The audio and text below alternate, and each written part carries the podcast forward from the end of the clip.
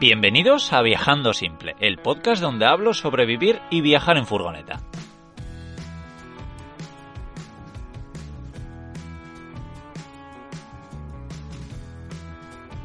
Yo soy Íñigo, autor del libro Cómo vivir y viajar en furgoneta, y en estos episodios comparto mis aprendizajes llevando un estilo de vida algo alternativo.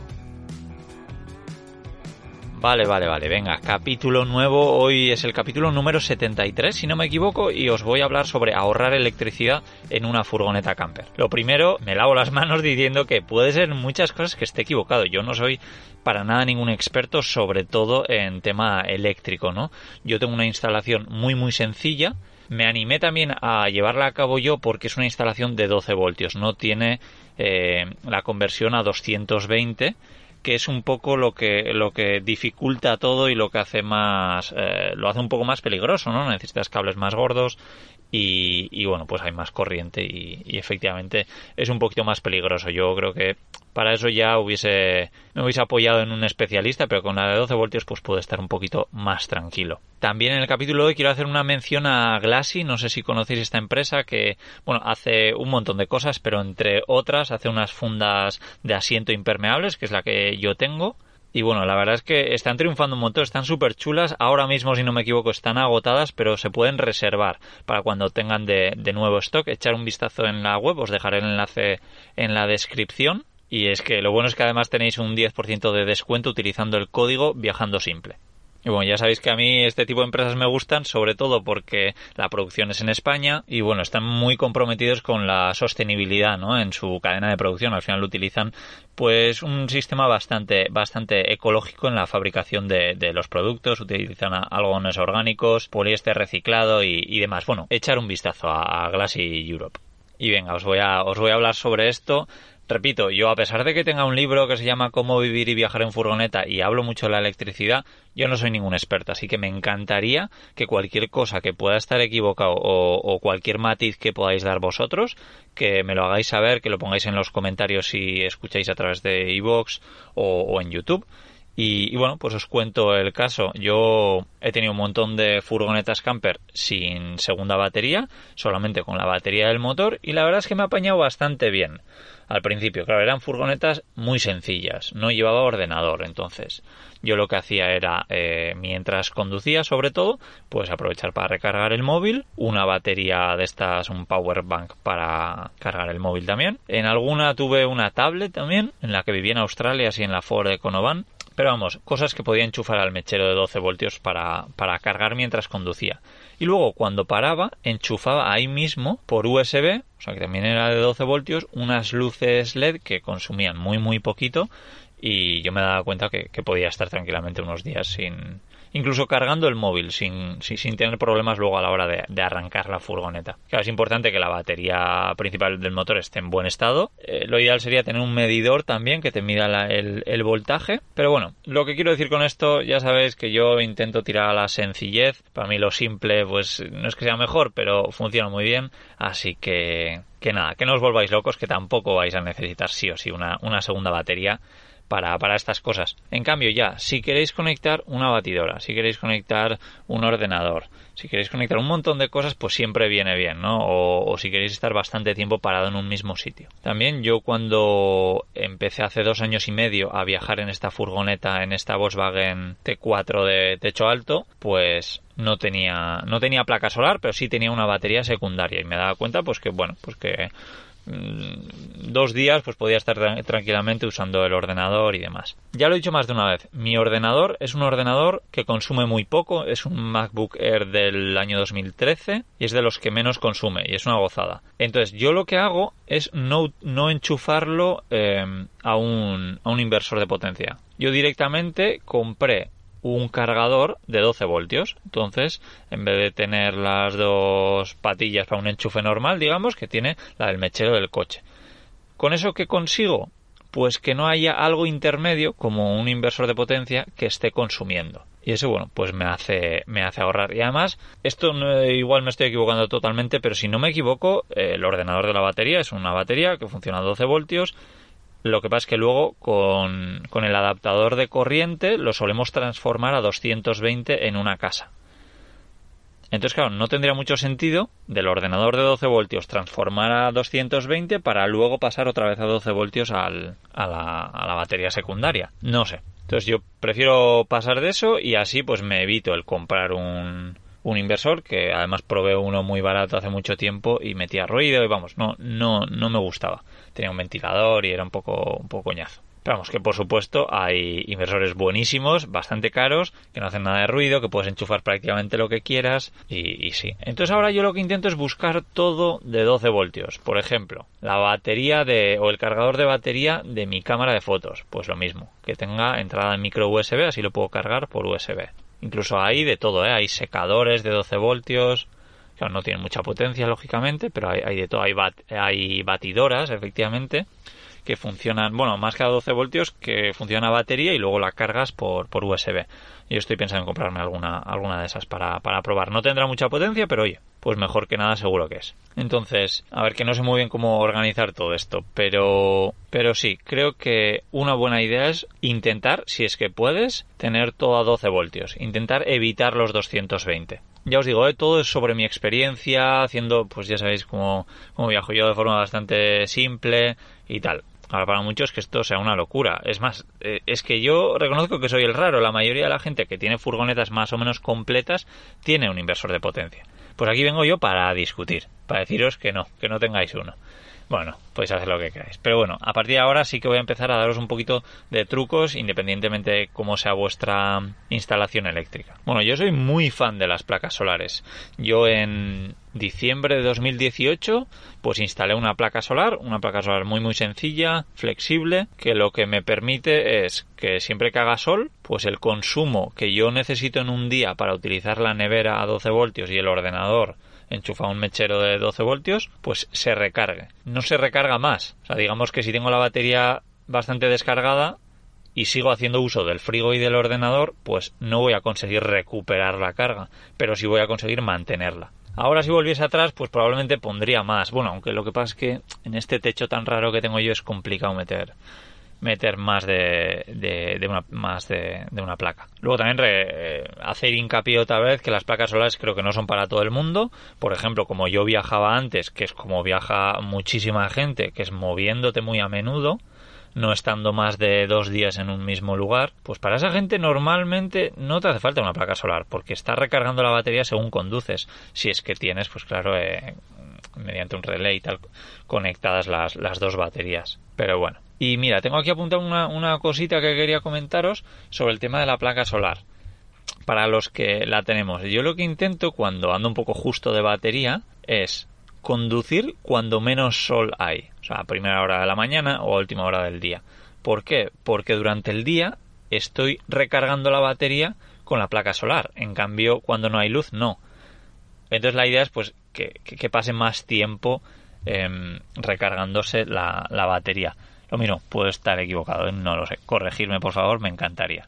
Luego quiero hablaros del de, frigorífico. Yo tengo un frigorífico por primera vez de compresor, un frigorífico bastante bueno, que ya sabéis que me dolió muchísimo gastarme casi 300 euros que me gasté. Es lo más caro que hay en la furgoneta. Es más, mi ordenador, bueno, ahora mismo está valorado unos 300 euros, pero, pero sí, que el frigorífico es en lo que más invertí a la hora de camperizarlo. Lo que pasa es que yo estaba acostumbrado a utilizar neveras donde metía hielos y bueno, pues a mí me gustaba tanto este estilo de vida que bueno, pues no era lo ideal, pero yo estaba muy muy feliz. Lo que me pasaba es que al final se me acaba pues derritiendo los hielos, la comida estaba flotando ahí dentro de la nevera y era pues, bastante incómodo, además de tener que ir cada dos días a un supermercado a comprar hielos, que además vienen en bolsas de plástico, pues todo un poco un poco incómodo. Así que si os lo podéis permitir, yo os recomiendo un, frigorífico de, compresor, sobre todo también porque mantiene la temperatura. En cambio, los frigoríficos, bueno, es que no, me voy a meter a hablar con esto, hablar más de esto, pero sí, los termoeléctricos creo que se llaman, eh, te bajan la temperatura ambiente. Entonces, si hace dentro de la furgoneta 40 grados, pues igual te, te baja 20 grados. En cambio, este lo mantiene y el consumo es bastante bajo. Aunque ya digo que junto al ordenador es, son las dos cosas que consumen mi, mi, batería, vamos. Pero, por ejemplo, ¿qué es lo que pasa cuando hace muchísimo calor y quieres tener la furgoneta a la sombra? Claro, no estás recargando las baterías, en cambio, si estás haciendo uso de la batería Es más, el frigorífico estará consumiendo más porque necesita más potencia para enfriarlo lo mismo. Entonces aquí algo que he hecho ya un par de veces es apagar el frigorífico, dejar de cargar el ordenador durante esos pues dos días que puede hacer muchísimo calor y lo que hago es pues comprar una bolsa de hielos y convertir este frigorífico de compresor en mis neveras de antes. Entonces, pues nada, es, genial porque no, no, me está consumiendo y luego el ordenador lo que hago es, pues, no quiero estar dentro de la furgoneta con un montón de calor, entonces lo que hago es ir a, a bibliotecas o algún sitio que, pueda cargar el ordenador y así pues consigo ahorrar esa, esa energía y no tener que poner la furgoneta al sol para, para cargar la batería.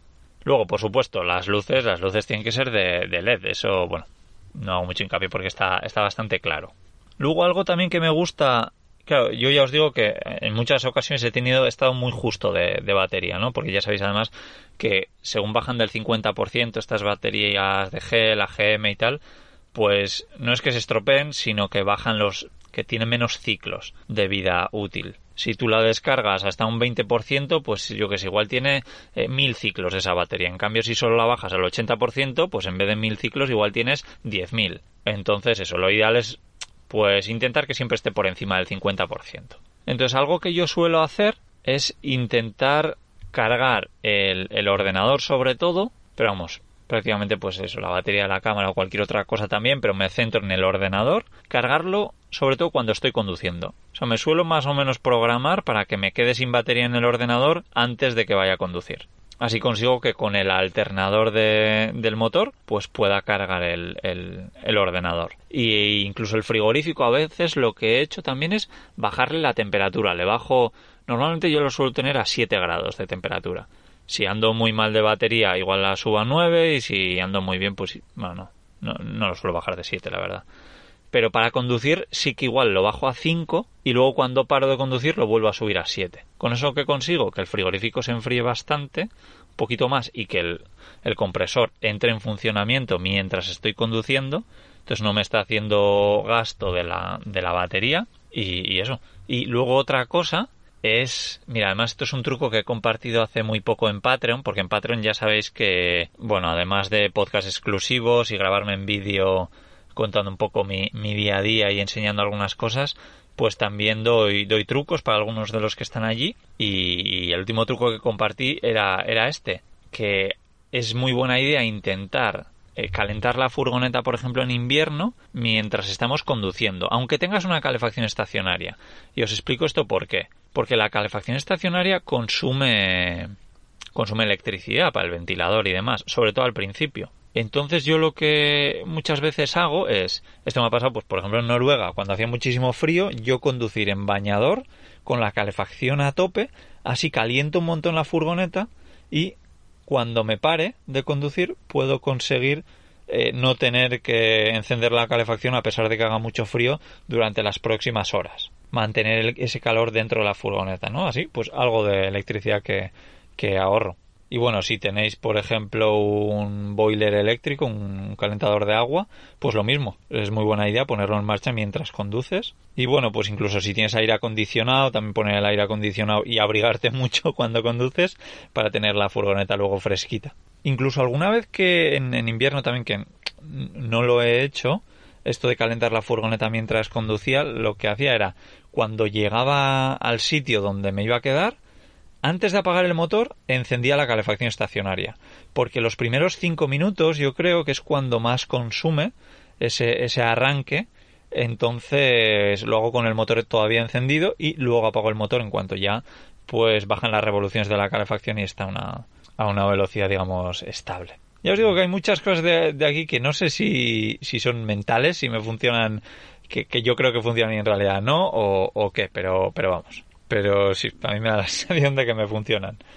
Luego, luego también eh, intento cargar las cosas cuando hace sol, ¿no? Por ejemplo, pues lo mismo, cuando estoy en, con el ordenador, intento cargarlo más en vez de a la noche, pues cargarlo más durante, durante el día cuando está pegando el sol a la placa. Luego es muy importante que la placa solar no tenga, no, no le dé la sombra.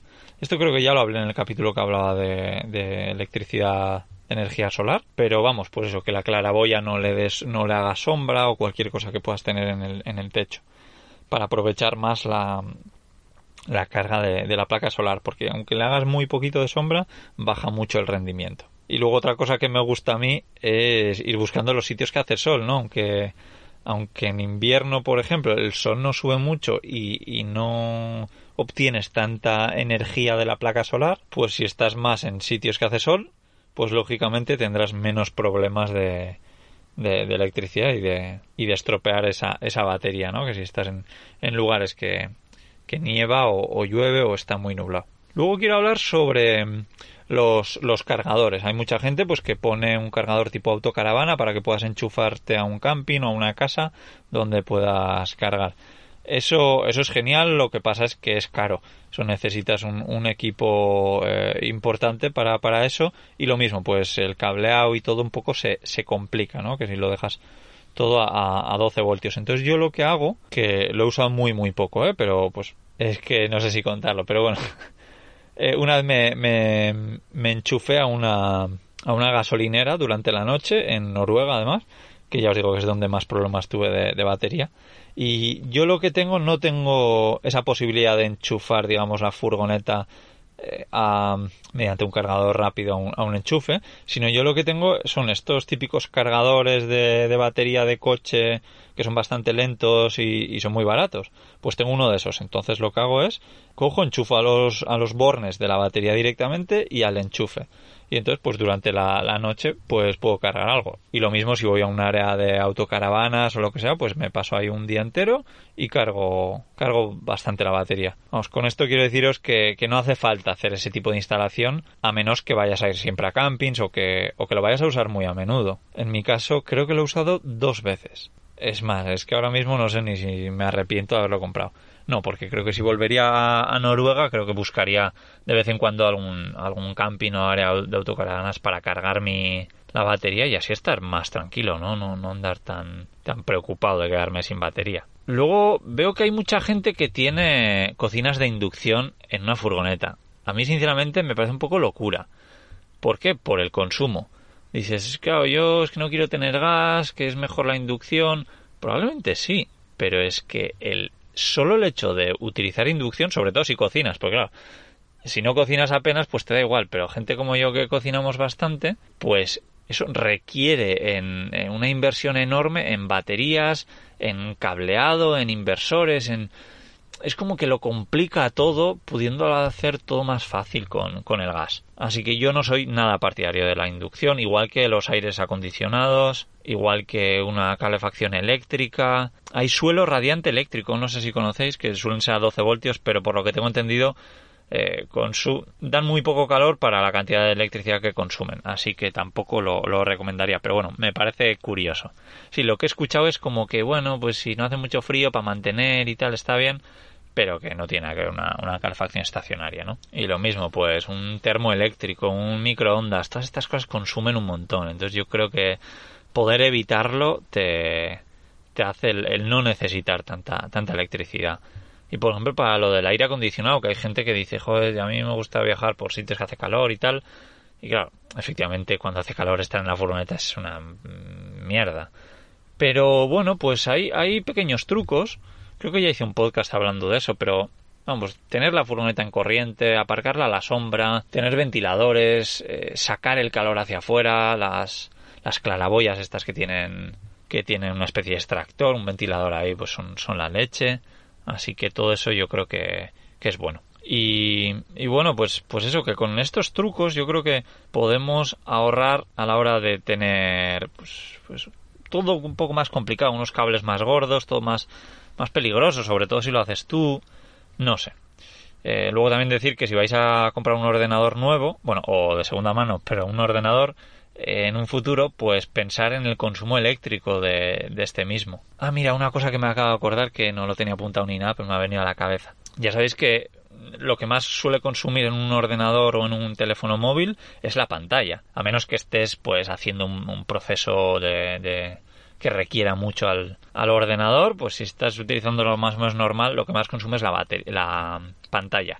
Entonces tener la pantalla con un brillo bajo vas a conseguir que, que, consuman mucho menos. Así que si trabajas, por ejemplo, a primera hora del día o cuando ya es de noche, pues vas a poder tener el brillo muy bajo y vas a consumir menos.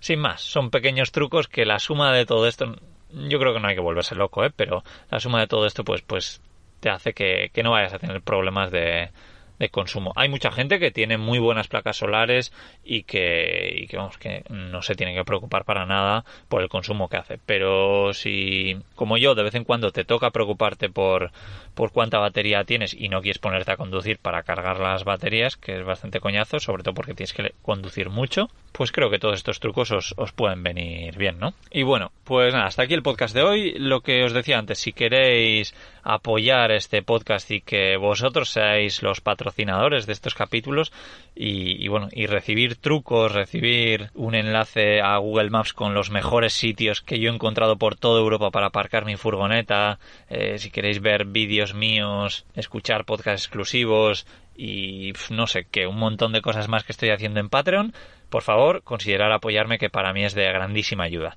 Os dejaré el enlace, por supuesto, en la, en la descripción, junto a un enlace a, Glassy, que son las fundas estas de las que hablaba. Así que nada, os mando un fuerte abrazo desde Cantabria y nos escuchamos dentro de dos lunes en Viajando Simple, pero el lunes que viene estaré en Cómo Viajar, no os olvidéis. Mando un abrazo. Chao.